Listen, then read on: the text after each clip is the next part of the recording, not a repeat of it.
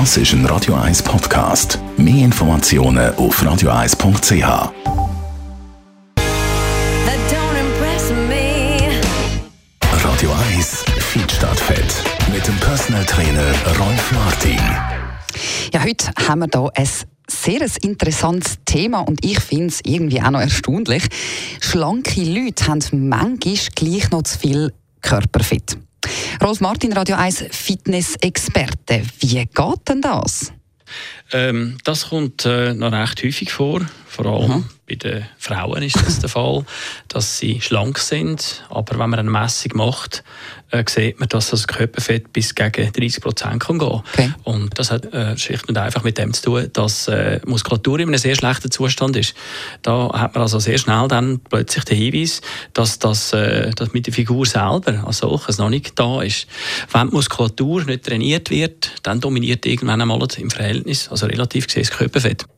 Oh je, also eigentlich noch recht eine komplexe Geschichte. Also wenn ich jetzt das feststelle, dass ich zwar schlank bin, aber gleich noch äh, zu viel Körperfett habe, wie reagiere ich dann? Wenn wir äh, dann würden das Training angehen, äh, sich äh, wirklich bewegen, aktiv sein, Muskulatur ähm, trainieren, dann wird die Blutung natürlich verbessert, Ja. der Muskelaufbau findet statt und relativ gesehen nimmt das Körperfett ab. Auch über den Grundumsatz, der dann erhöht wird. Der Grundumsatz ist der Energieverbrauch im Ruhezustand und der ist dann schlussendlich entscheidend. Schlussendlich merkt man es auch an der Figur an, dass es nicht einfach nur schlank ist, sondern auch definiert.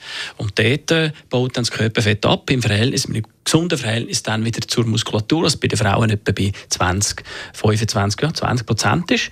Und bei den Herren dann sollte es so um die 15 sein. Und äh, noch ein Faktor natürlich, bei den Herren wäre dann das Problem, dass sie das Viszeralfett eben unter Umständen aufbauen. Das ist dann das Organfett um den Bauch herum, im Bauchraum hinein. Muss also nicht unbedingt eine Pauke haben, um zu viel äh, Viszeralfett zu haben. Das kann also inwendig unter Umständen schon recht viel sich angesammelt haben, wo dann schlussendlich auch eine grosse Gefahr besteht, dass wir dort gesundheitliche Probleme bekommen.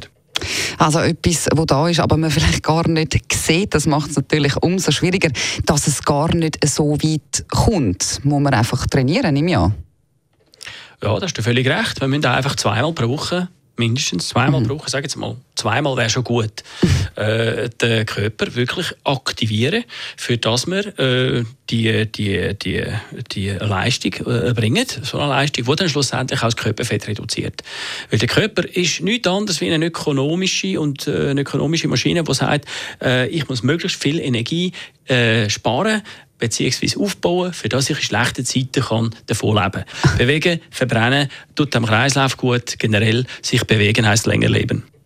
Unser Radio 1 Fitness-Experte, der Rolf Martin, ist das gewesen, zum Thema zu viel Körperfett trotz schlank sein. Nachlesen können Sie seine Tipps wie immer als Podcast auf radio1.ch.